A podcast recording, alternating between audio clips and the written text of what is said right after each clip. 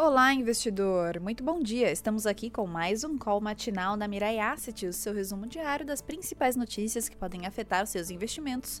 Eu sou Fabrícia Lima e vamos aos destaques de hoje, quarta-feira, 4 de agosto de 2021.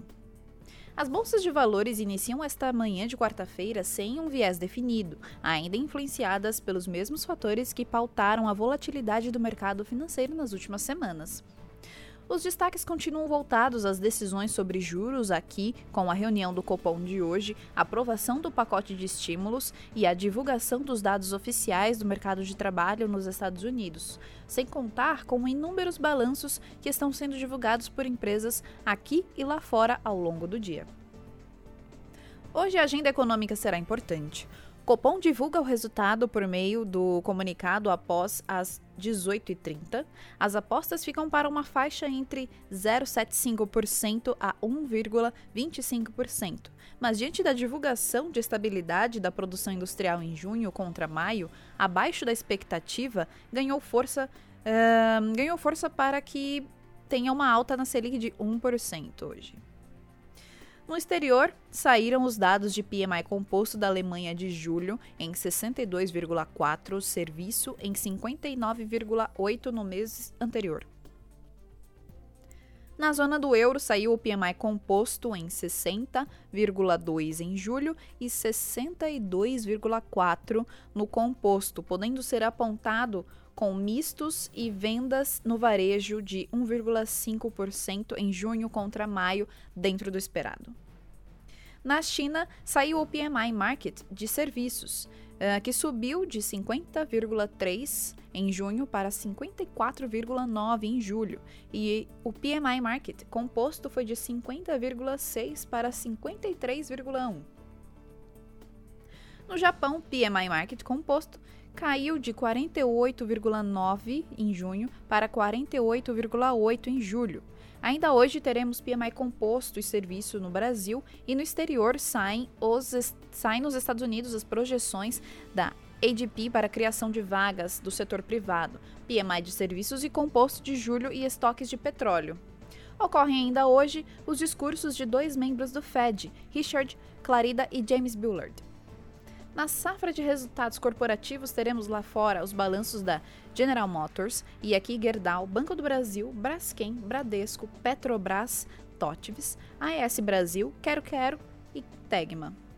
Do lado político, por aqui volta ao radar o risco fiscal com precatórios e Bolsa Família o Ibovespa deve operar novamente com elevada volatilidade e acompanhar os rumos de seus pares no exterior.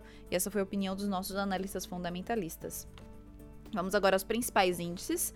Uh, na Ásia, as bolsas de valores fecharam mistas com o Nikkei em menos 0,21% e Xangai em mais 0,89%.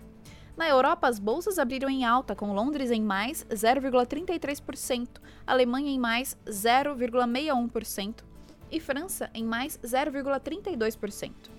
Nos Estados Unidos, eh, os futuros das bolsas de valores abriram em queda, com Dow Jones em menos 0,23%, S&P em menos 0,18% eh, e Nasdaq em menos 0,05%. O Ibovespa Futuro abriu em menos 0,16% a 123.015 pontos.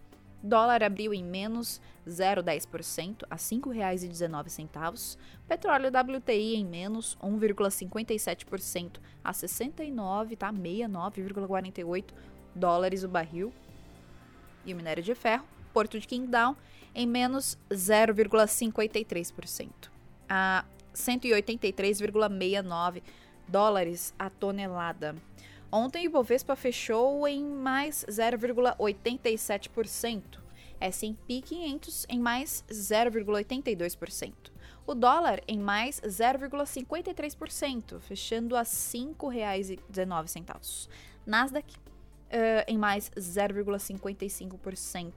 E a Selic no acumulado do ano está em 1,67% e a poupança 0,87%. Redditor divulgou, é, divulgou o resultado do segundo trimestre de 2021. A receita líquida foi de 5,219 bilhões, acima da expectativa, com um aumento de 90% em relação ao segundo trimestre de 2020. Uh, e foi impactada pelas diversas aquisições ocorridas desde outubro de 2020. A recomendação é de compra, com preço justo a R$ 83,56, com upside de 17%.